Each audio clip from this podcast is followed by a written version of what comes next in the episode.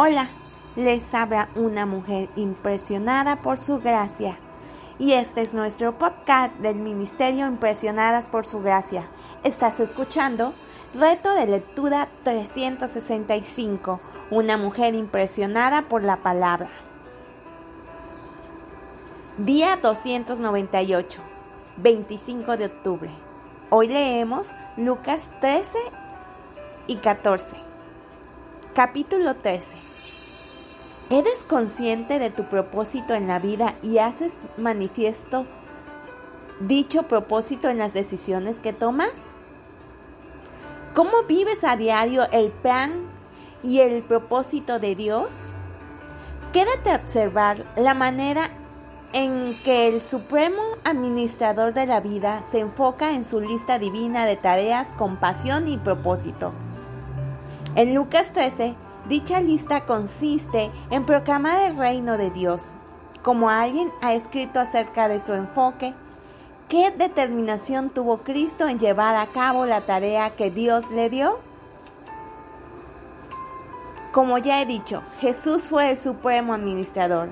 Acabamos de ver cómo continuó dirigiéndose hacia Jerusalén al tiempo que que impartía a sus oyentes la necesidad de arrepentimiento como requisito para entrar en el reino de Dios.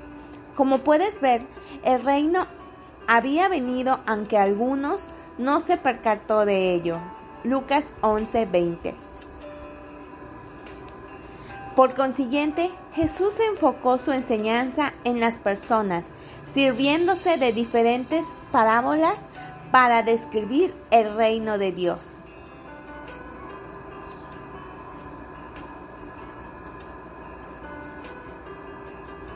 Capítulo 14 Jesús nos muestra en Lucas 14 lo que es mucho más importante que conocer bien cada utensilio sobre la mesa y saber cuándo usarlo en el transcurso de una comida o saber cómo hacer presentaciones y sostener conversaciones animadas y entretenidas. Sigue leyendo y presta atención a la manera en que Jesús nos muestra que las personas son más importantes que asegurarse una posición en nuestra sociedad o acatar una serie de normas y que la humildad es más importante que saber junto a quién te sientas en la próxima gran cena. Al detenernos aquí para examinar nuestro corazón y nuestro nivel de humildad, ¿Cómo describirías tu nivel de discipulado? ¿Estás comprometida a vivir para Jesús por completo o a medias? El salmista declaró, Esta mi alma apegada a ti. Salmo 63, 8. ¿Estás apegada a Dios o ¿O eres más una seguidora casual que se esfuerza solo cuando le conviene y el costo no es demasiado alto? Amada, Dios nos no desea estar en el final trivial de tu lista de prioridades. Tal vez has llegado el momento de tomar algunas decisiones más difíciles y de aumentar tu nivel de compromiso con Dios y tu pasión por Cristo. El discipulado es costoso.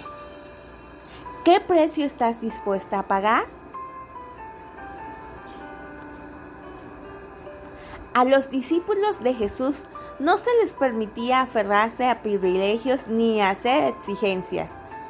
No podían consentir pecados ni atesorar posesiones terrenales ni aferrarse a placeres ocultos.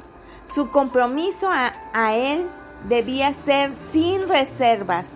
Debían dejarlo todo. Lucas 14, 33.